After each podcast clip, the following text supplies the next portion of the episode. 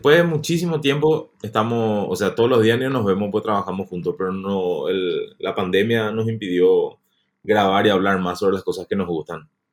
Volvimos. Al punto, al punto, boludo, que vos estás en tu casa y yo estoy en mi casa. Así, por lo menos ahí pudiendo grabar cada uno en sus micrófonos respectivos. Entonces volvimos en forma de fichas, como lo hizo Alf. como lo hizo Alf alguna vez. Eh, para los que no lo saben, nosotros somos periodistas y trabajamos, bueno, trabajamos en comunicación y trabajamos en Paraguay y hace un año estábamos en la misma situación en la que estamos ahora, solo que ahora hay 50 muertos por día por COVID. Obviamente. Entonces, estamos por una cuestión de seguridad. Estamos cada uno grabando en la casa y viendo un poco, cambiando un poco, porque grabamos sobre lo que era eh, The Last Dance, hablamos mucho de Netflix y ahora vamos a enfocarnos de vuelta en algo que tiene que ver con una serie, pero cambiando un poco de deporte. Sí, yo le digo, o sea, cuando mi señora me dijo, ¿por qué vos estás tan entusiasmado revisando Netflix? Le dije, va a salir mi novela. Y le tuve que explicar que es un reality sobre las carreras de Fórmula 1, pero que en realidad hay 10% de footage de las carreras y el resto es entrevistas, momentos, montajes em, sobre la vida y obra de los pilotos, los, los, dueños de los equipos, los jefes de los equipos. O sea, es una novela. O sea, porque, por ejemplo, los que el año pasado se querían ahora se odian, los que el año pasado se odiaban ahora se quieren. Y es una novela, técnicamente una novela. Y realmente, aparte, tenés que buscar peleas, eh, se buscan rivalidades entre compañeros, entre equipos, y cada uno es la novela con una base real. ¿no? Bueno, yo te digo lo que vamos a ir picando así episodio por episodio para contarle a la gente y eh, al final al final hablamos un poco de nuestras, no sé, expectativas o perspectivas para lo que va a ser la temporada, ¿está bien? Dale. Muy bien. Episodio 1, entonces. Episodio 1. El episodio el episodio 1 se llama Cash King que es como una, una yo nunca había escuchado, pero eh, después cuando busqué encontré que hay, es como recurrente la frase relativa, no solo al, a la F1, sino al deporte motor en sí, y entiendo que seguramente en otros deportes también será así, ¿verdad? O sea, el efectivo manda, la guita manda, la plata es la que manda, ¿verdad? Y era porque, a mí lo que me pasó, te así que me pasó con el primer episodio, era así, hija de mil, parece que es una grabación de hace 10 años, porque no tenían tapaboca, no tenían todo todavía los, los sistemas estos de, de, de, limpieza, eso que tenemos ahora en todo el mundo por el tema del, COVID. Y parece que es así que pasó hace demasiado mucho tiempo, ¿entendés? Y hace un año nomás era. Hace un año nomás era cuando estaban en Australia.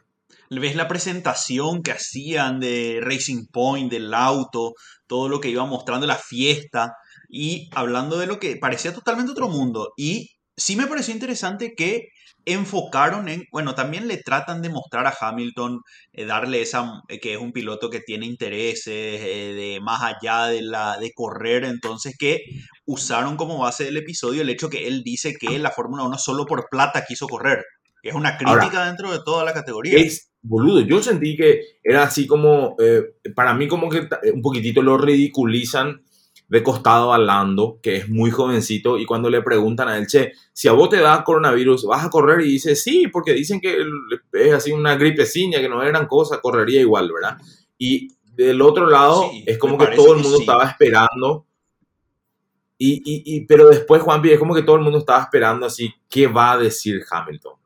Y cuando Hamilton dice, esto es una vergüenza, ¿verdad? El mundo se va a la mierda, nosotros acá queriendo correr autito de carrera, ahí como que se siente de, la Corea, van a suspender todo porque ya habló Hamilton.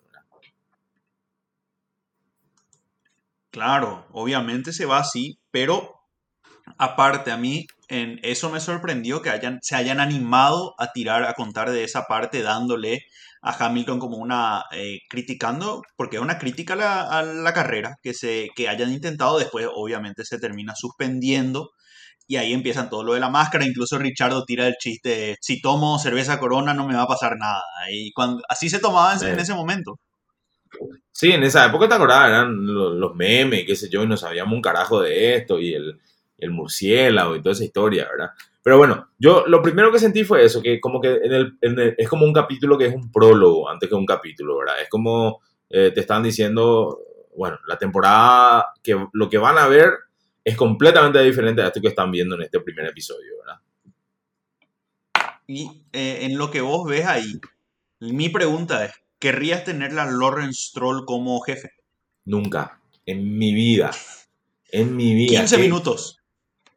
Que, que, vos sabés que yo conozco gente así y que no tiene la plata de Stroll, ¿verdad? Que es, un, es un punto peor, ¿verdad? Porque hasta te justifica si sos multimillonario, putirrico como Stroll, hasta te justifico que sea así un, un plaga, ¿verdad? Pero bueno, también son sus cuestiones de, de, tiempo, ¿verdad? De hecho, a mí lo, lo, más loco de eso me parece eh, cuando están por estrenar el auto, que le dice al jefe de equipo, eh, a Omar, le dice, che, las cuatro yo me abro, ¿eh? Porque cuatro y media sale mi avión y Lance viene conmigo, así, o sea, una onda patrón, patrón, ¿verdad? O sea, yo pongo la guita, yo decido. Y sí, lógico. Se ve de ese lado y no, no, no me gustaría. No, para nada. No, no. y creo que. Pero por otro lado. Sí. Que, no, digo así que por otro lado, el tipo realmente invirtió mucho en, en, en, lo que ahora va a ser Aston Martin, ¿verdad? O sea, no, no lo estoy justificando que sea un plaga. Digo nomás que eh, quizás esa gente que estuvo en, en, Force India, que después pasó a ser Racing Point, que pasó por, ¿te acuerdas? Iba a quebrar, ¿verdad? Le ven como, y bueno, este vino y salvó, la, salvó nuestros laburos, ¿verdad? Lógico, le vas a ver, pero esa exigencia que tiene se nota que es un tipo que no perdona, que es durísimo y te tratan de vender también esa imagen, como que vino el Salvador a Racing Point y realmente en ese caso viene a invertir y tratar de mejorar el equipo y traen el auto copiado de Mercedes que lo que sí me llamó, me pareció curioso es que no, para aquel que no conoce Fórmula 1, no mostraron suficiente, creo, la comparación entre autos para decir son iguales. Yo creo que eso, eso es algo que se le puede criticar a la serie, ¿verdad? Que es como, está bien que ellos quieran atraer nuevos fanáticos con toda esta historia alrededor, pero es así como, Che, yo vi cosas más detalladas en informes de YouTube de WTF1 o, o, de Donut, que son esas cuentas de, de, de YouTube que analizan mucho cosas de Fórmula 1. Hay informes mucho más detallados y precisos sobre realmente lo que pasó con el auto ahí, gratis en YouTube, antes que lo que ellos te muestran en Netflix. ¿verdad? Yo ahí sí tengo que hacer ya una crítica, tipo, es, en la tercera temporada, ya tengan en cuenta que hay gente ya también que, le, que mira el documental porque le gusta la Fórmula 1 y no solo porque le gusta que los pilotos son, son supermodelos, ¿verdad? No, no sé, me parece que ahí como que... No, no, honestamente no sé cuál será la decisión de contenido, quizás quizás estamos completamente errados nosotros, ¿verdad? Pero a mí no me llena cuando, cuando no muestran suficiente o cuando no me cuentan cosas que yo en serio ya vi en otro lado, ¿verdad? Y que podrían contar mejor ellos, que tienen acceso a todo. Por lo menos mostrar algo básico, ya que es algo más para gente que no es tan fanática tratar de hacer una explicación un poco más visual, pero eh, son pequeños detalles. Igual como decís, ese primer episodio fue más mostrar cómo cambió la situación de la pandemia durante la carrera y cómo se suspende y qué tuvieron que hacer, cómo tuvieron que ajustarse. Como decía, un prólogo, no, porque no hay carrera, sí. básicamente. Bueno, el episodio 2 es otra vez, como en las primeras dos temporadas, es Red Bull, ¿verdad? Eh, y, Red Bull le da mucho acceso porque Red Bull entiende, creo que mejor que cualquier otra escudería, eh, el, concepto de, de, cómo a través de multimedia pueden llegar a tener nuevos fans. Ellos son una fábrica de gas, de, de, ¿cómo se llama? De energizante, pero a la par, o sea, yo te digo, pues yo, por ejemplo, tengo Red Bull TV en el Roku, en casa. Y es impresionante. O sea, ese, por ejemplo, vos me decís, yo no quisiera trabajar para Stroll, me encantaría trabajar para Red Bull, porque es increíble cómo entienden el concepto de comunicación alrededor de su marca. Dentro de los canales que ellos tienen, tienen así cultura, deporte, deportes extremos, eh, entrevistas, música, y es así, puta, esto en serio no te están vendiendo un energizante, te están vendiendo un estilo de vida, ¿verdad? Claro, es otra cosa, pero aparte, imagínate lo que invierten en ese caso para poder dedicarse. Y en este episodio obviamente se enfocan en Alex Albon, que fue el gran cambio que terminan haciendo y le dan cuánto enfoque le dan a lo que pasó entre Albon y Hamilton. Y sí, porque bueno, eh, no era la primera vez que, pasaba, y yo creo que lo que nos quisieron hacer ver es que ese fue como el momento definitivo para Albon. Es así como no se logró sobreponer a eso, a pesar de que al final de la temporada eh, llegó al podio dos veces, fue como, hija de puta, este tipo tiene un conflicto y se cae todito, ¿verdad? O sea, se va al carajo, o sea, de hecho, vos le ves a Albon en muchas ocasiones muy dubitativo, así al borde de llorar, si no llorando luego, ¿verdad? O sea, es como que eh, la presión le hace demasiado efecto y después que ya hay un momento donde vos sentís, ya puta, claro que son autos diferentes, o sea, a pesar que son autos iguales, están manejados por personas diferentes y están eh, calibrados, por decirlo de una manera, por ingenieros diferentes. Pero dos o tres veces da gusto escuchar que Albon dice, no tengo grip, acá no salgo bien en las curvas, pero a la décima vez que escuchas ya es como boludo, arreglá, ¿entendés? No, no, no, no, no podemos escucharte que te sigas quejando hasta Abu Dhabi que no anda bien tu auto el, tu socio está corriendo con un auto súper similar y está ganando la carrera, man. O sea, no te puedo bancar tanto. Y yo lo único que anoté para decirte sobre este es que yo siento que Hormier sabe en el fondo que se equivocó al sacarle a Gasly, ¿verdad? Porque Albon no terminó siendo lo que él quería. Pero por otro lado, Gasly tampoco capaz que iba a hacer esto que es si no tenía ese, ese sacudón de volver a Alfa Tauri, ¿verdad? Claro, le dieron una patada para levantarle. Claro. Le despertaron. Y, creo que el tipo no tenía chances de, de, o sea, si volvía a decir a la mitad de la, competencia, che, se va Albon eh, y vuelve Gasly, es como decir, bueno, acá se equivocó Horner. Y por una cuestión de ego, como que le, le banca mucho más de lo que le bancó a Gasly.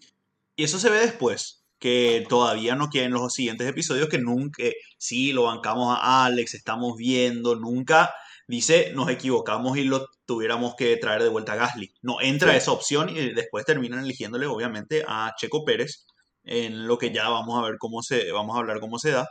Pero también en este episodio, primero, eh, cómo se joden eh, Horner y Toto Wolf.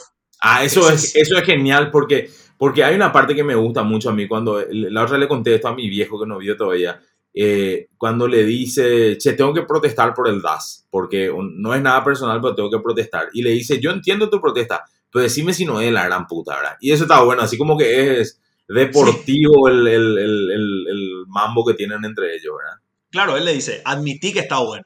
Admití que está bueno lo que hicimos. Y después le tiran ya la chicana de, eh, nosotros no tenemos que quejarnos. Nosotros en la pista mostramos. No ah, estamos en esa, no estamos como ustedes.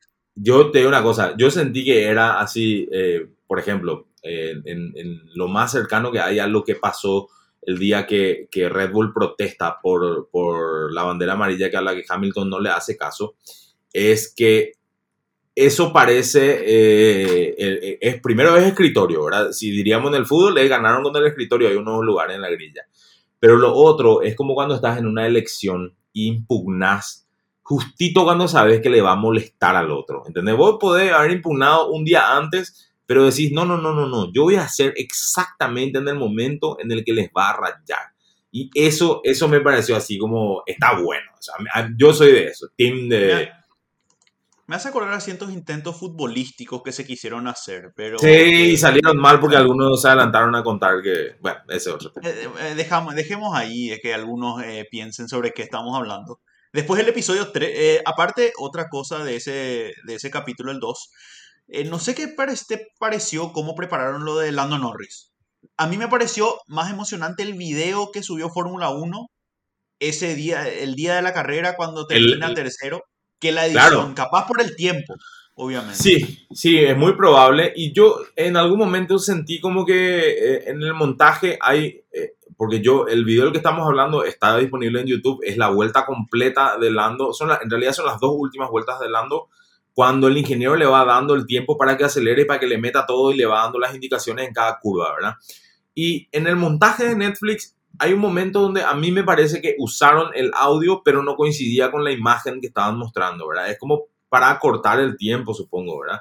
Y sí, coincido completamente. Yo esa, vuelta vuelvo a mirar y me sigue emocionando cómo, cómo aceleró al borde de reventarse con su McLaren en esa última curva del Red Bull Ring, que es, que es un circuito rapidísimo, ¿verdad? Y, y logró lo que quería lograr, ¿verdad? Sí, igual que vos. Siento que es más emocionante ver en YouTube que lo que se vio en Netflix. Después del tercer episodio, Mercedes. Termina siendo la carrera del Gran Premio de Rusia. Terminan enfocando. En y botas. termina siendo el episodio de Botas. El episodio primero- de botas. Primero de todo, en ese, al- no me recuerdo si fue en el, primer, en el primer episodio cuando hacen el paneo de todos los pilotos, Botas parece más ancho que el resto. No sé si es la altura, si es una cuestión Yo de contextura, es, Yo- es una... Me parece, no, no sé si, o la cara es un poco más... Me, no- me pareció, me pareció curioso nomás. no tengo autoridad moral para hablar del tema, ¿verdad? Pero eh, las veces que hablamos de esto, yo siempre dije, a mí me parece que Botas es gordo. Siempre digo lo mismo, ¿verdad? Porque Pero tiene no la es, cara más ser. ancha. Y después vos Claro, le no ven el sauna y el tipo, boludo, está más marcado que un, no sé. Exactamente. Pero, pero es su, es, es su, Engaña, claro. es su contextura física es diferente, ¿verdad? Es diferente eso. Su contextura física es, él es más ancho, más, no sé, que le gusta comer mucho asado, ¿no? ¿Sabes qué? No, y capaz el- el- la contextura de hueso en ese caso, pero no, no podés decir que es gordo. Este episodio demostró eso. Que no es gordo, Eh, Botas no está gordo. Y claro, en ese caso, no- nosotros estamos gordos. Sí, es Sí, por no, es nosotros somos los que realmente. Es eh, una pero- vergüenza. eh, Por algo son pilotos de Fórmula 1. En- Claro. Y Pero- y- el caso de Bottas sí me gusta primero eh, la idea del finés como alguien que es un solitario, que están en el sauna desnudos en el medio de la nada, medio ahí con su representante. Eh, ahí creo que eh, trataron de vender ese lado de Bottas que pareció mucho más interesante, creo que fue más a profundidad que nunca antes en su Sí. caso. Totalmente, totalmente. Yo creo que nunca vimos ese, no le vimos hasta ese lugar a Botas, más cuando cuenta, por ejemplo, eh, su, su mina que está ahí con él, que dice que los comentarios en social media le afectan también y qué sé yo. Y después es maravilloso ver que, que te dejen la duda. Para mí no hay ninguna duda. Yo creo que hizo a propósito lo de quedar tercero para poder tener mejor ventaja en el arranque en Sochi. Y, y él, y él mismo dice esa frase, la del egoísmo, ¿verdad? Que no hubiese, si- sin egoísmo no iba a llegar hasta donde llegó, ¿verdad? Que tiene que ser un poco egoísta también. ¿verdad? Y después el caso de Toto Wolf levantando pesas. Ah, sí. definitivo.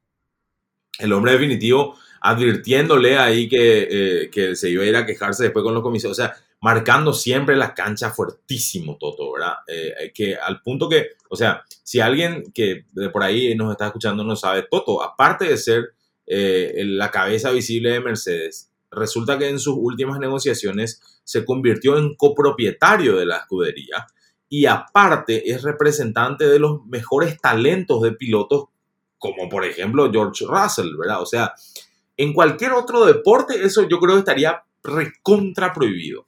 Pero en la Fórmula 1, por algunas razones que nosotros no comprendemos del todo, está permitido. Y sí, se va así.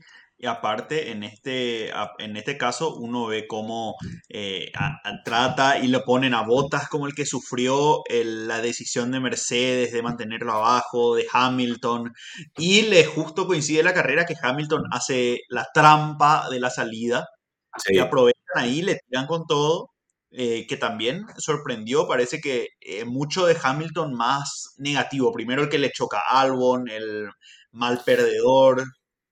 Y Es que yo creo que, lo- yo creo que honestamente confirma eso mismo que dice Bottas. Hamilton es el mejor piloto de nuestra generación. Muy probablemente eh, está, no es, que, no es que probablemente, está en la discusión si es o no es el mejor piloto de la historia. eh, y eso podemos discutir mil horas y no nos vamos a poner de acuerdo, pero está en la discusión. Pero confirmando lo que dice Bottas, si él no fuese egoísta, tampoco hubiese sido siete veces campeón del mundo. O sea, el tipo Hamilton eh, quebró una amistad de infancia con Nico Rosberg por este tema, ¿entendés? Por, por ser campeón. Y después te muestra que el tipo quiere sacar ventaja en todas las que pueda, ¿entendés? O sea, tiene el mejor auto, es el mejor piloto, pero aún así, si puede, te va a sacar ventaja, viejo. O sea, eh, es así como, eh, es el Brasil del 70, y si te puede hacer un gol offside, te va a hacer un gol offside. Y en ese, como lo que habíamos visto de Last Dance, los grandes deportistas, los más grandes, son así. No te perdonan Claro. una. Te juegan No. en todos lados, no, eh, buscan la ventaja y no les importa si sacaron ventaja o no porque consiguieron su objetivo que era ganar.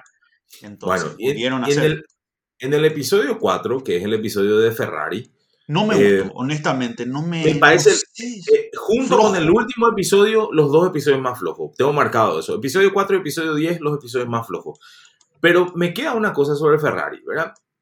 Es todo un submundo de suposiciones y misterios y chismes y rumores eh, lo que se muestra de por qué le sancionaron a Ferrari. ¿verdad? El rumor que básicamente se plantea es que Ferrari eh, de alguna manera encontró una, un artilugio ahí que le permitía que el flujo de combustible vaya de una manera que le mejore el rendimiento al equipo, que eso no estaba permitido y que llegaron a una especie de acuerdo de ustedes van a hacer un desastre el próximo año, pero no le vamos a sancionar públicamente por lo que hicieron. ¿verdad? O sea, eso es lo que queda ante el ojo no entrenado, ¿verdad?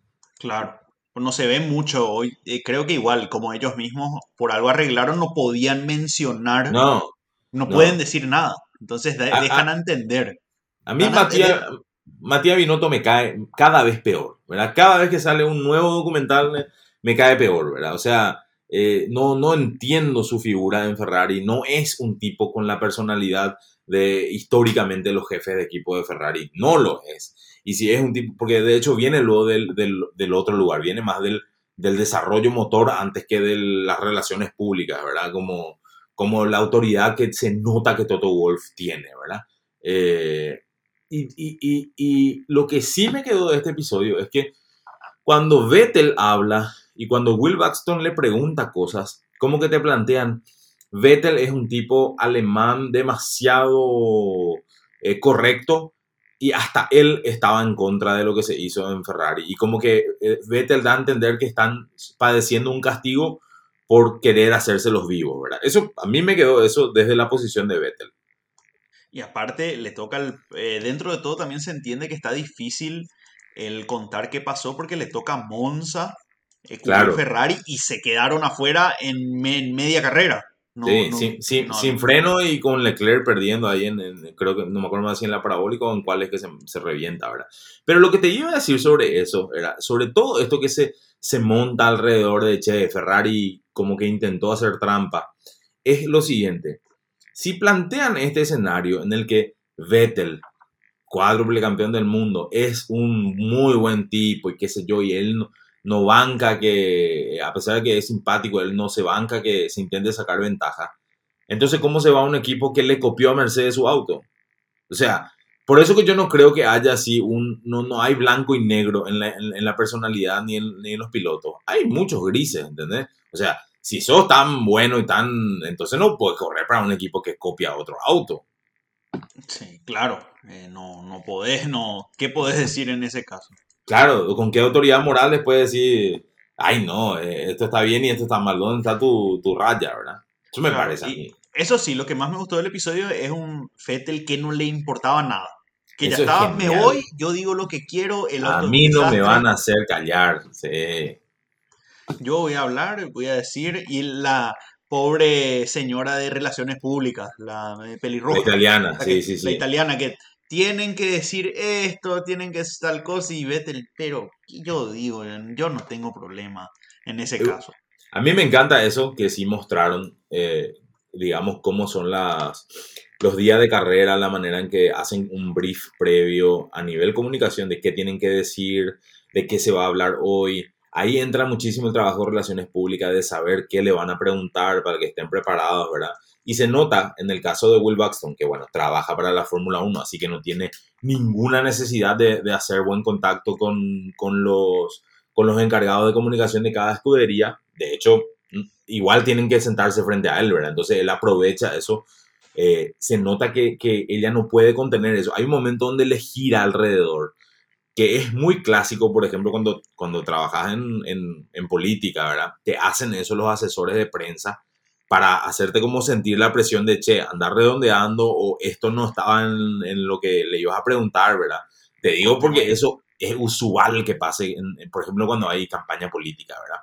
Eh, y ya está en vos preguntar lo que se te antoje, si es que querés mantener la relación o lo que sea, ¿verdad? Y a este tipo también le chupa un huevo, le pregunta lo que él quiere, ¿verdad? Y Vettel responde lo que a él se le canta. Y después, eh, ya, el- en ese episodio ya dijimos, Monza un desastre para Ferrari. Después el episodio 5, el episodio de Daniel Ricciardo y Sí. de la sanción a eh, Racing Point. En ese caso, Richardo que realmente, no sé qué tal, imagínate, a nosotros nos toca hacer ya de por sí el famoso preaviso que tenés que cumplir si renuncias a un trabajo, casi nadie cumple. La empresa te dice, ya sabes que andate porque no... no... No, no te aguanto más, no, quiero más verte acá. 15 días a veces tenés que cumplir, te, te dicen, lleva nomás todo y chao, lleva tus cosas. Y es eterno esos 15 días. Imagínate el caso de Richardo que casi toda la temporada corrió sabiendo que se iba a ir a otro lado. Que es un poco, eh, eh, se ve esa diferencia que en los demás episodios, cuando, cuando pasa lo de Sainz, que es una situación similar, ¿verdad? Eh, el contexto cambia porque Richardo es demasiado difícil no quererle, ¿verdad? Es demasiado buena onda, siempre está abierto, siempre está jodiendo. Y Cyril, que hasta hoy no entiendo por qué Alpine le echó. no sé, es como, es que, honestamente, yo no sé qué, qué, cuál, qué, cuál, puede ser el argumento de Renault para haberle echado a Cyril. Que, que se le fue Richardo, que él no sabía que, que se le escapó. Una decisión del piloto, o sea, eh, honestamente no sé. No, honestamente no sé. Encima, los cambios son rarísimos. Trajeron un tipo de MotoGP. Eh, bueno, vuelve Alonso, ¿verdad? O sea, yo por eso no le tengo fe al PIN para este año y después vamos a hablar de eso. Pero en el episodio de Richardo, Richardo, no sé cómo plantearlo. Vamos a plantearlo de, un lugar no, no, que no tenga género. Es como si sos tipo, esa chica que quiere joder un rato nomás contigo. O si sos chica, ese tipo que quiere salir a bailar nomás y después no, sé si está muy atento a responderte a los mensajes. O sea, no tiene, o sea, lo que se ve es que no se comprometió con, con Renault. Está bien, no, yo no digo que... No digo que el tipo no haya hecho todo. Claro. claro. Pero digo, el, no es como que calculó, no, bueno, vamos a ir a vivir juntos a ver si, si esto, si podemos casarnos ya para siempre. No, el tipo dijo, ah, me voy. Hay, hay, hay, otros candidatos que me tratan mejor, que me, me, me, proyectan mejor. O sea, no. Él también explica que es un poco por su edad, ¿verdad? Sí, obviamente que tiene que jugársela, que tiene que ir intentando. Y la cuestión es que después Renault le, no le va, obviamente, pero le fue bien dentro de toda la temporada, que es lo que se ve en los siguientes episodios. Entonces uno, che, eh, no me adelanté, capaz, que lo mismo que, que el caso de Sainz, que después también pasa a Ferrari después de la temporada que tuvo McLaren. Y el caso de Richardo, a mí sí me gusta lo de Cyril, que está despechado está enojado. y dice y le duele. Y medio que pone, viste, que nos mira a las cámaras, mira abajo. Claro, que porque él es así, es y él aclara eso, ¿verdad? Que es un tipo con ese carácter, así es. Es casi latino, por decirlo de alguna manera, ¿verdad? A diferencia de que, son más fríos los, los, los, nórdicos, ¿verdad? Eh, entonces, es un capítulo de desamor, ¿verdad? Definitivamente. Después, eh, que terminan y eh, no, no, se deja mucho entender de qué va a pasar. Y después lo de Racing Point, que le terminan sancionando, para mí es un chiste. un chiste. Un chiste. Eh, capaz tuvieron miedo por el mensaje de Lawrence Stroll, el que filmaron, el que filma ahí haciendo casi como el padrino. Sí. Pero, digamos, si, si, uno quiere creer que las cosas ponen el, en el tiempo pone las cosas en su lugar, eh, el hecho que Racing Point no haya terminado tercero, teniendo el mejor auto, el, el, tercer mejor auto, digamos, me parece que es como que equilibró otra vez todo, ¿verdad? Eh, porque sin esos errores ridículos de Stroll y sin que el auto se le haya ido a la mierda, como se le fue dos veces al final de la temporada a Checo, eh, Racing Point tenía que tener el tercer lugar sin problema en constructores, ¿verdad? Y yo creo que lo justo hubiese sido que si tenía eso, con la sanción caiga por lo menos al cuarto o al quinto lugar. Y finalmente no hubo necesidad. O sea, pasó que pasó naturalmente. Claro. Después el episodio 6. Es Gasly. Gasly.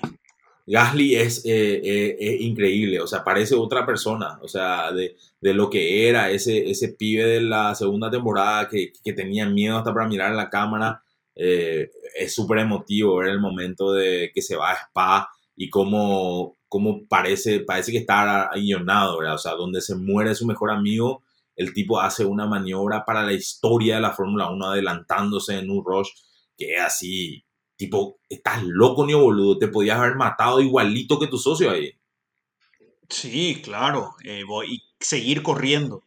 Claro, y seguir corriendo a ese nivel impresionante. Realmente, yo creo que, o, sea, hay muchísimos rumores sobre cómo se quedan ahora sin contrato los dos Mercedes, de que eh, el, el, año que viene, 2022, que también cambia todo, eh, el lineup de Mercedes puede llegar a ser eh, Verstappen-Russell, ¿verdad?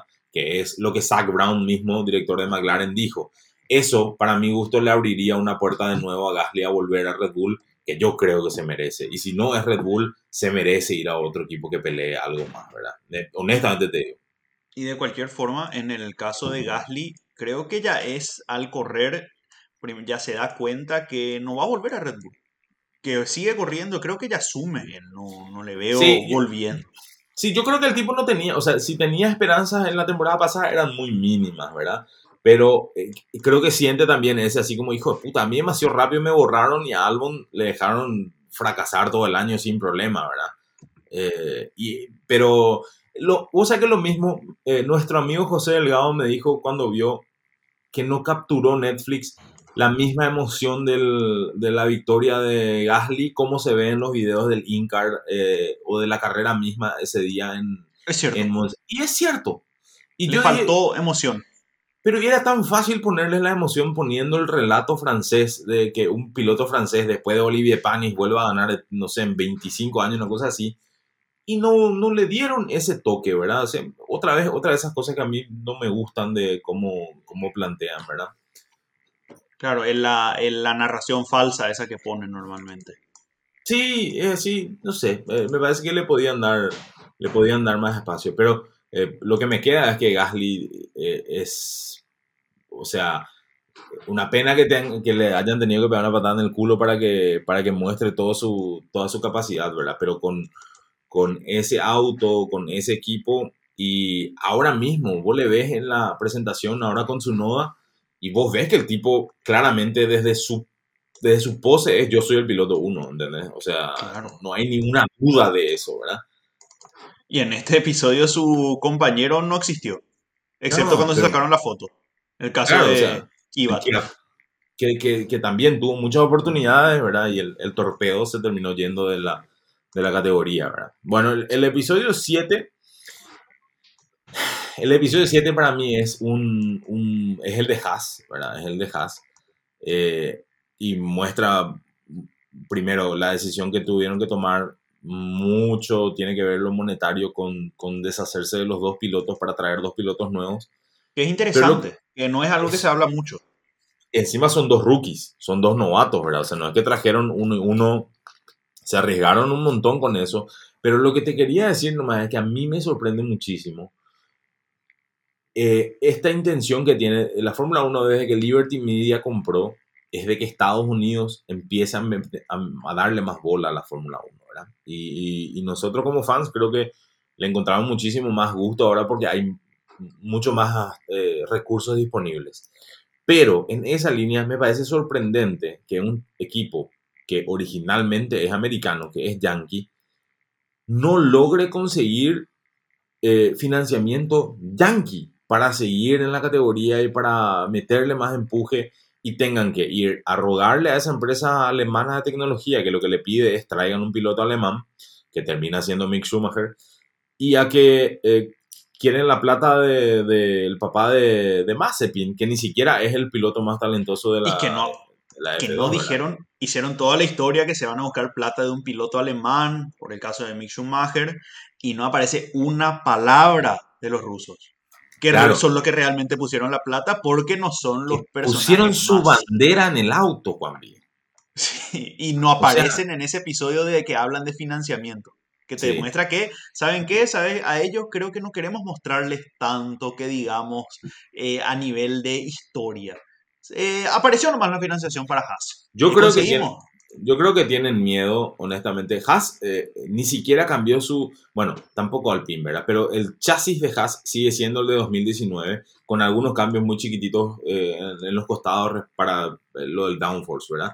Pero Haas este año compite testimonialmente, ¿verdad? Solamente para desarrollar a sus pilotos, porque todos sus esfuerzos están pensados en los cambios de reglas para el 2022, ¿verdad? O sea, este año, sin que haya arrancado el año, ya sabemos que son el peor equipo. Claro, ya sabes que no van a. Y que Gene Haas no aporta, ya no pone un peso. Él no quiere ya. Quiere resultados sin poner, sin aportar nada para que mejore la situación. Que, ahí Gunther se ve que, como sea, trata de solucionar.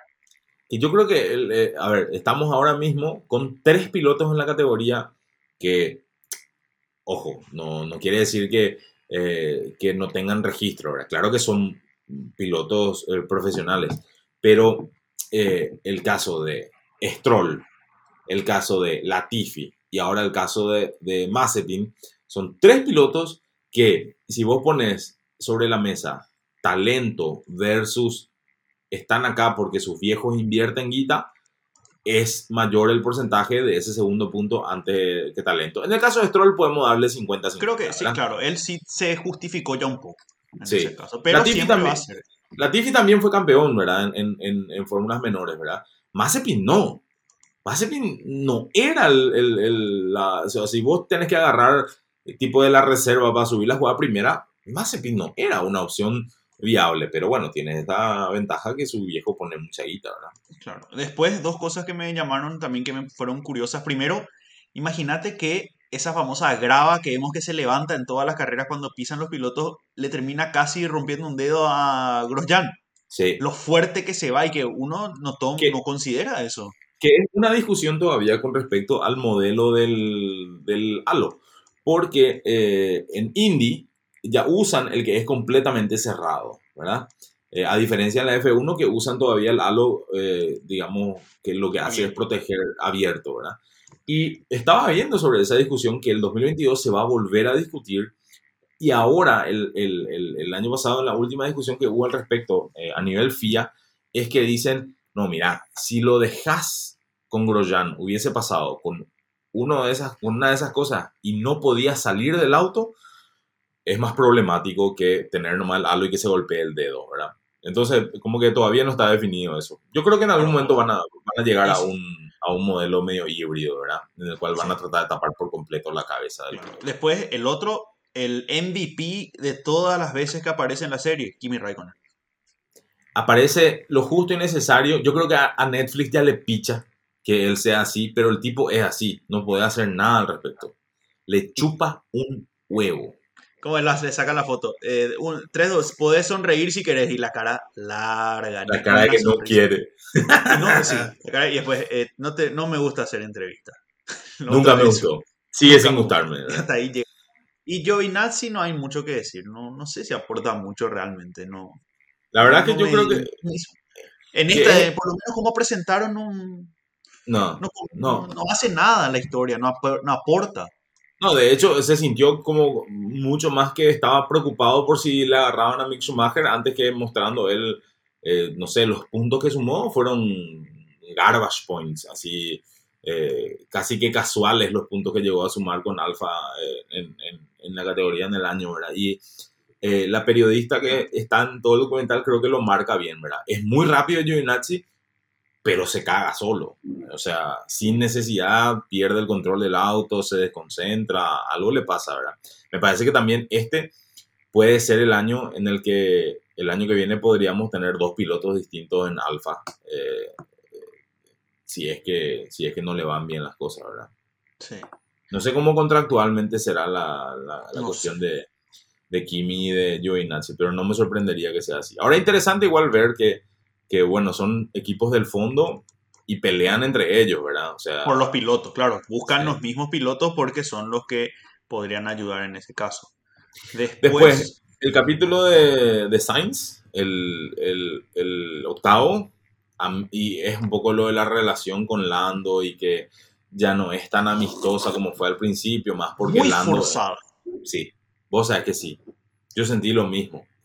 Porque o sea, evidentemente eh, están compitiendo por un lugar y claro que van a tener, van a tener conflictos, pero no fueron conflictos como, como eh, por decirte, Alonso y Hamilton en McLaren, o eh, Vettel y Weber en Red Bull, o Rosberg y Hamilton en, en, Mercedes. O sea, no fueron eso, e, esos fueron conflictos reales entre, entre pilotos, ¿verdad? Este me parece que es así tipo, se van a volver a ver y chao, eh, son muchísimo más los buenos recuerdos antes que los malos. Ahora, yo creo que a Sainz, como a la mayoría de los que nos gusta la categoría, le enamoró Ferrari por el nombre, pero se apuró.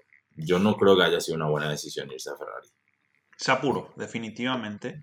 Se apuró. Entonces, eh, en lo que es hacia, en este caso se apuró, y, pero tratan de forzar mucho que hay una rivalidad, que están enojados entre ellos, Nah, que mínimo. quieren, sí, que quieren buscar y eh, buscar una, porque ahí es buscar, como decís, la historia de novela, que los compañeros no se quieren porque no estaban encontrando buena, más allá de una competencia sana entre dos compañeros, eh, lo que pasa en McLaren es como Sainz se va y ya no le quieren. Y parece que no fue tanto así, en Sí. realidad, pero es como quiere, como plantean a través de la serie. Y a mí me sorprendió en ese episodio, yo pensé que eh, una de las mejores tomas del, de- del segundo peor accidente que hubo en, en la temporada pasada fue la largada donde Bottas se va muy despacio. Si mal no recuerdo, fue, fue en Silverstone eso, que se chocan todos atrás en el fondo y, y que Sainz dice, esto fue súper peligroso esto que acaba de pasar, ¿verdad? Y Grosjean putea porque dice, ¿a quién se le ocurre ir despacio adelante? Y bueno, y atrás se arma ese quilombo, ¿verdad? Y dije, ¿qué puta? Eso fue impresionante el año pasado y daba para contar mucho alrededor de un pequeño error, ah, puede hacer que, que todo se vaya a la mierda. Y, Claro, que y no está cambie. contado, ¿verdad? Y que todo cambie y no está contado, ¿verdad? Me, parece- No. me pareció raro eso, ¿verdad? Y hasta el octavo episodio, ¿cuántas carreras parece que hay? Porque Nah. el epi- el- la carrera Austria pa- pasan cinco veces. Sí. La de Monza pasan tres veces. La de Silverstone pasan también. Yo creo que tiene que ver quizás con el hecho de que eh, por los viajes y todas las Claro, fronteras eh, cerradas, eso no habrán Te podido muestran tener. que no se pudo filmar mucho. Creo que Sí. ese también es el que muchas de las carreras que, por ejemplo, Mugello, eh, hasta Turquía, eh, no, no se ven filmaciones ahí. Se nota Sí. que no, ya estaban planeadas, los lugares que estaban planeados ir a filmar se mantuvieron y las nuevas carreras o las que modificaron no pudieron estar. Entonces Sí. tuvieron mucho Portugal menos, poquísimo también. poquísimo, poquísimo. La- por eso, el Gran Premio Estiria, un poco de Nürburgring, eh, Silverstone, muchísimo de Monza y ah, hasta ahí. Poner Sí. en ese. Y después lo- lo- los, de, los de Bahrein, ¿verdad? Que son como el final de la historia, ¿verdad? El, el episodio que es como El- para mostrarle a cualquiera que no conozca todo, que es el 9, eh, que muestra como dos historias en uno y yo pensé que podían dedicarle todo el episodio a Grosjean y su accidente y compartieron con lo de Checo y quedó bien. Es el mejor episodio de la, de, de la temporada. Entre los mejores de todos, pero Sí. porque la situación es única. No, no ¿Sabes qué? podría- ¿Sabes qué te iba a decir sobre esto que anoté acá? Que no corroboré, y por ahí alguien que nos está escuchando va a decirnos si no o si sí.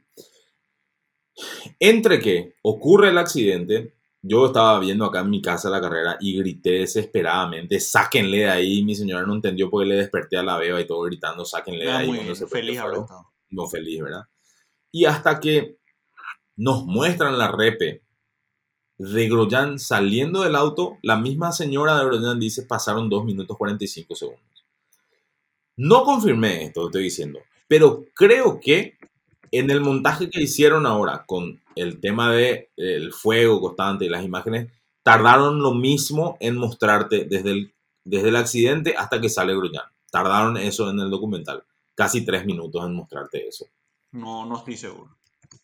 Pero de que tardaron más que los 37 segundos, que igual es una locura de tiempo, ¿verdad? Estar en el fuego, ¿verdad? No, no, no estoy diciendo que nada al respecto, ¿verdad? Digo, No, no. digo nomás que, que construyeron muy bien el, el- el- el- el clima de tensión, de preocupación, de silencio, de, de casi lúgubre, ¿verdad? De decir, hija puta, este tipo se murió ahí, ¿verdad? No hay forma que salga.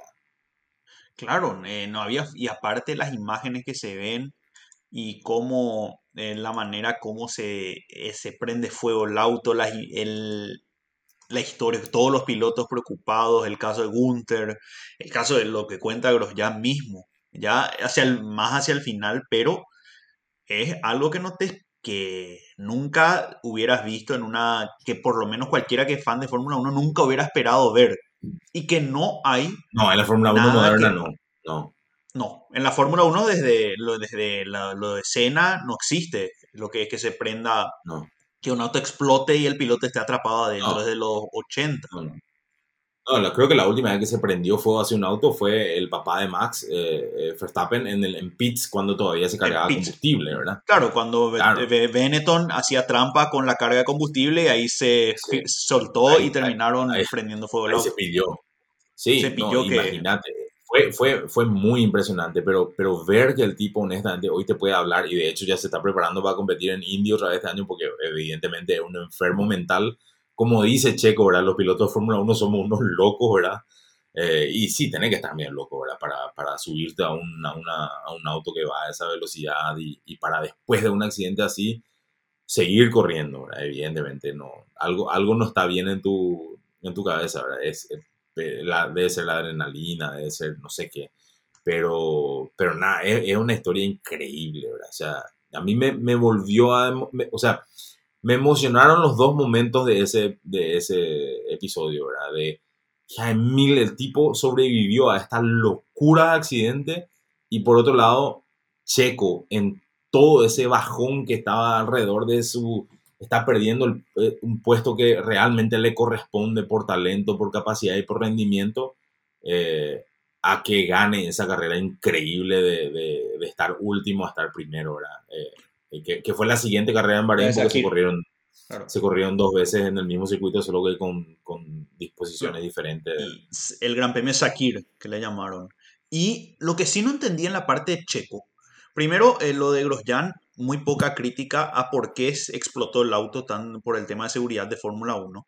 Creo que faltó, no sé si faltó un poco más de explicación ahí para explicarlo, parte de seguridad. Y después lo de Checo, qué poco enfocaron en George Russell, que era tan importante para entender también lo, cómo le pasa a Checo y los errores que cometen y como el bajón de George Russell comparado con eh, lo feliz que estaba Checo. Obviamente no tenían cámaras, se entiende eso, pero eh, fue algo que para, para mí faltó. Sí, no sé por qué. Le dieron poco enfoque. Igual lo de Checo es genial, aparte mostrando la carrera anterior en Bahrein que explota su motor cuando ya estaba en, en el podio. Que ahí uno ya dice, el que no conocía la Fórmula 1 decía, eh, y el que veía la temporada eh, decía, ya sé, ya no, perdió. No hay forma que siga. Y después se termina dando esa carrera increíble que termina ganando la felicidad, la bandera de México por todos lados. Ah, y tenía una estampita de Juan Pablo II en el auto. Tenía una estampita de Juan Pablo II. Me quedé con ese detalle también, ¿verdad? Es cierto, ese me quedó ahí. Y mira vos, la, la Virgen, asumo Es que la- la- Me- de México es, Guadalajara, creo que es. debe ser la de Asumo que- Guadalupe. de- de Guadalupe, Guadalajara. eh, Guadalupe, ¿qué Guadalajara? Guadalupe, qué boludo también. Bueno, Guadalupe y el Juan Pablo Ah. II. Entonces, por lo visto. Me que... Bueno, México dicen siempre sí. los que conocen nosotros. Yo no conozco, no sé si vos conocés, creo que las playas, pero no México, México como tal, que dicen que es muy parecida a Paraguay, ¿verdad? O sea, te escucho entrecon- entrecortado. Espérame. Para, A ver, un poco creo ahí. que se me fue el internet, ahí, ahí volvió. ¿Cómo? Sí, ahí volvió el internet. No, te iba a decir una cosa sobre lo de Checo, que me Sí. quedó pendiente. Hay un momento, no me acuerdo en qué episodio, donde él le dice a Gunther, cuando están hablando de este tema de los vuelos, le dice, ¿de dónde vos salís? Y le dice de tal parte. Si te vas por, podés venir por Guadalajara y vamos en mi avión, ¿verdad? Y me quedé pensando en eso, dije, yo creo que ahí Checo ya olía algo con respecto a que, eh, qué iba a pasar con su futuro, ¿verdad? Capaz que estaba testeando un poco a ver si tenía lugar en Haas, porque se llegó a hablar que capaz que iba a Alfa, o sea, es un poco de política y relaciones públicas también la Fórmula 1 constantemente, ¿verdad? Claro, y también la pla- que a veces uno se olvida el dinero que tienen disponible. Ah, voy a tomar mi jet privado. No hay problema. Sí. Y por algo también Checo está en la Fórmula 1, porque tiene a la plata de Carlos Slim. Y atrás. Telcel, Telcel y compañía. Tercel, Bueno. claro, en eso. Eh, en, en ese episodio yo me quedé con qué poca autocrítica de, de Magnussen y también con respecto a sus rendimientos, que está bien, el auto no andaba, pero ellos tampoco hicieron demasiado, demasiado esfuerzo. Pero bueno, son pilotos. Y el capítulo 10, que para mí es un capítulo de relleno, eh, el mensaje de Hamilton me parece increíble. eh, para, para muchísima gente que, que, es víctima de racismo constantemente y, y, mostrarte eso, de que el tipo corría en karting y desde ahí ya tenía, ya tenía críticas sobre eso, ¿verdad? Y de, de, cómo él cree que ahora que tiene poder para, no sé, enviar un mensaje, no va a desaprovechar esa oportunidad para hacerlo, ¿verdad? Eh, me parece genial eso porque la Fórmula 1 en sí usó mucho el, el, año y no tienen problema en ir a Rusia y poner la bandera del arco iris, ¿verdad? A pesar de lo que eso implica en Rusia, ¿verdad? O en los Emiratos. Eh, después podemos discutir si cuánto es marketing y cuánto realmente es lo que es, ¿verdad? Pero por eso que te digo que yo siento que es un poco más de relleno que es como dejarle a Hamilton que diga lo que él quiera al respecto. No sé si es una posición real de la Fórmula 1 detrás. Pero para mí estuvo excelente, porque nunca se le oyó a Hamilton hablar así en esta clase de en lo que es esto. A mí me pareció que está el momento, nomás me pareció. Porque, sí, por eso te digo como relleno, ¿eh? así como ya no hay lugar, ah, poner esa parte de Hamilton. Claro, podría haber ido antes, en, cuando gana, cuando rompe el récord de Schumacher, cuando finalmente ya es o asegura el título. Eh, en alguna de esas capaz iba mejor en el medio de la temporada. Aparte, queda eh, después de lo que fue el episodio 9 con lo de Grosjean, lo de Checo, es como, un, eh, como una caída. ¿no? Claro, porque encima, encima la, la, segunda temporada cierra con eso y cierran con un montaje chiquitito otra vez de qué decían los pilotos sobre lo que pensaban que iba a pasar. Y este terminó ahí, ¡pum! Y terminó la temporada. Entonces se sintió así como, ¿qué pasó acá? ¿verdad? No, no, no, no fue un final así para arriba, ni con expectativas de, de ah, en, dos semanas ya corren de nuevo. No, no se sintió así, yo no sentí así. No, me fal eh, para mí faltó estructurar mejor esa parte, porque la, no es la crítica a lo de Hamilton. Para mí la historia de Hamilton es... La, la historia es genial, eso te digo. Hay muchísima gente que se puede ver reflejada y encuentra un de Si él logra, ¿por qué yo no voy a intentarlo? Ese es el mensaje que él quiere meter, que es un poco lo que se le critica también a LeBron en, el deporte, que él, en el básquet que él hace constantemente, porque quieren hacerlo, realmente quieren hacerlo, ¿verdad? En, algún modo, en la medida que también pueden, porque finalmente son deportistas que están atados a contratos, a un montón de, cosas que nosotros no podemos entender, ¿verdad? Eh, pero siento que lo usaron como relleno, que no, que no, aprovecharon mejor la historia ahí, ¿verdad? Y la, la historia de quién terminaba tercero, eh, este, fue un capítulo de relleno. Estaba buena la historia, está bueno que, o sea, yo me puse muy contento porque McLaren, mi equipo, terminó tercero, pero fue así como, listo, ya está. Este es el último episodio, tenían que ser 10 y este va a ser 10. Sí, y me, lo único que me quedó la curiosidad es qué tatuaje le van a poner a Siri. Ah, esa es una gran pregunta. ¿Y qué va a hacer Cyril de su vida ahora? ¿verdad? Claro. Y, o si se va a querer hacer ahora que le chutaron. Yo creo que igual se va a hacer. Tiene, tiene pinta de que va a cumplir con su, con su promesa, ¿verdad? Bueno, tengo acá anotado las cosas que, o sea, yo te digo, los cinco peores equipos para mí este año, ¿qué creo que van a ser? Y voy a decirme cuáles son los que... Vamos a decir, te voy a decir los tres que yo creo que son los peores, los tres del fondo. Haas, bien al fondo. Williams, que está empezando a, seguramente a tener más inversión y probablemente podemos esperar algo más de ellos en algún momento. Otro, eh, no se habló nada de Williams y la pérdida de un equipo histórico que realmente no le importa al que ve Netflix, creo yo. Creo que esa es la visión que tuvieron. De hecho, Netflix tiene un documental propio de Williams, de Williams. que a alguien le interesa, ¿verdad? Bueno, que, y es curioso que no hayan resaltado eso. Sí, sí, nada, sobre, sobre Claire y cómo vendió la familia Williams finalmente el, el equipo, ¿verdad? Eh, que sí o sí se va a seguir llamando Williams. Eso sí es una de las cosas que estaban en el contrato de venta. Haas, el peor equipo, Williams, el noveno y Alfa Romeo, el octavo. Para mí, eh, claramente el fondo del, de, la, de, la, grilla. ¿Vos qué ves en los tres últimos? Yo le veo ahí. Entonces le veo a Haas, Williams y Alfa Romeo. Siempre no hay forma que salgan de ahí. Pero Haas va a ser el peor de todos. Porque ya dijeron que no van a invertir este año. Se dedican full al cambio de reglamento de 2022. Bueno, después tenemos el midfield, los cinco del medio. Y yo tengo anotado ahí. Bien abajo, Alpine en, en séptimo lugar. Alfa Tauri, porque Gasly no va a poder solo y yo no creo que su noda nos sorprenda. Ferrari y Aston Martin. Ese es mi. Son mis, mis, cuatro del medio, mis cuatro del, del midfield. Yo le pongo más abajo a Alfa Tauri no le veo este año. O sea, vos le ves séptimo por debajo de Alpine. Por debajo de Alpine. Le Y- veo a y- Alpine en sexto. Yo incluso Ok. le veo a Ferrari sexto. Ferrari sexto y Alpine sexto, quinto Alpine quinto. y Aston o- Martin y cuarto. después Aston Martin cuarto, pero bien arriba. Le veo peleando bastante con Vettel, especialmente. Sí, Fettel está renovado. Eso es un buen momento para. Bueno, y adelante yo puse, quizás no vamos a coincidir en el orden, pero puse McLaren tercero, Mercedes segundo y Red Bull primero. Y creo que es eh, Red Bull, yo no. Yo, Mercedes. Decir que Mercedes gana otra vez. Mercedes, yo no le voy a quitar a Mercedes hasta que. eh, quiero ver que pierdan. Es que a mí me, me- me- me- Yo sé que está mal esto porque todos los expertos dicen que las prácticas y la- la- la- las previas no, no- no son realmente, ¿verdad? Pero eh, yo creo que esto que vimos de Red Bull en, en estas, estos entrenamientos fue mejor que lo de Mercedes, ¿verdad? Y puede ser que... que- Eso sí. Pero Mercedes si siempre, no es- siempre hablan veo de es que, ellos Si esconden no es tan todo. claro el uno... Y puede ser también. Toto es un maniático. Toto es un maniático. Bueno, después te marco Eh, las yo, cosas ver, que, de las que sí- sí me gustaría hacer así un punto de aparte. Mientras siga Hamilton y Toto, vos sí que ganan todo. Yo, yo no le voy a quitar, por lo menos no voy a dejar de tirar Bueno. Bueno, te tiro así las cositas cortas antes que se acabe nuestra una hora de conversación. Dame tu punto de vista sobre esto de Haas. Mick y Mazepin, ¿qué pasa con ellos este año?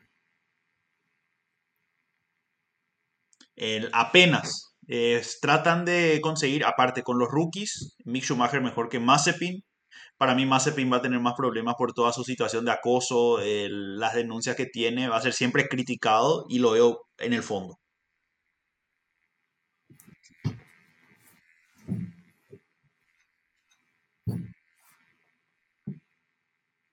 No te escucho. Ok, ok. Bueno, eh, su noda, decime qué esperar de su noda. Su noda, con tal que no sea, que sea mejor que Takuma Sato. Ya, Ya es suficiente. Ok. Sí. ¿Qué esperamos de Richardo en McLaren? Yo le veo mejor que Lando. Le veo superando la Lando. Ah, ah, Eh, ah, ah, ah, ok, mejor ok, Yo le banco mucho a Richard. ok. Sainz en Ferrari.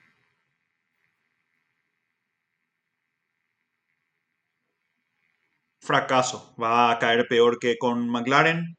eh, le va a superar Charles Leclerc. Y va a pensar, ¿para qué vine? ¿Para qué vine acá? Ok. Checo en Red Bull. Checo en Red Bull, muy bien, peleando ahí arriba, pero lejos siempre de Max Verstappen que le come a todos los que llegan cerca de él. Alonso en Alpine. Media tabla.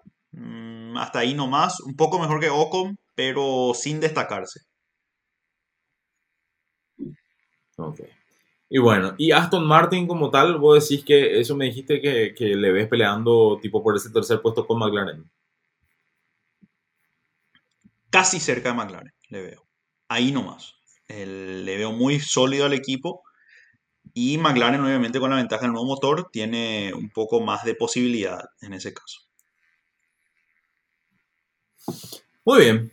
Le metimos una hora de conversación sobre Drive to Survive y la Fórmula 1. Vamos a, de- espero que eh, cuando llegue a fin de año podamos hablar de nuevo y ver si acertamos, fallamos, en qué nos equivocamos y en qué acertamos eh, sobre lo que esperamos para este año. O, o si no hablamos solamente en fin de año, capaz podemos hablar de la temporada. Veremos un poco. Y puede ser que, eh, capaz que si este año ahí se corta la mitad, podríamos hablar otra vez de la, de la categoría. Estaría bueno. Puede ser, puede ser. Estaría bueno para darle un poco de seguimiento y no y mantener un poco y analizar bien lo que pasó en la Fórmula 1, que esperemos sea interesante porque siempre hay algo, alguna historia que tiene para contar en la Fórmula 1 en cualquiera de sus peleas que tiene dentro de su tabla. Buenísimo. Bueno, Juanpi, te mando un abrazo. Nos vemos pronto.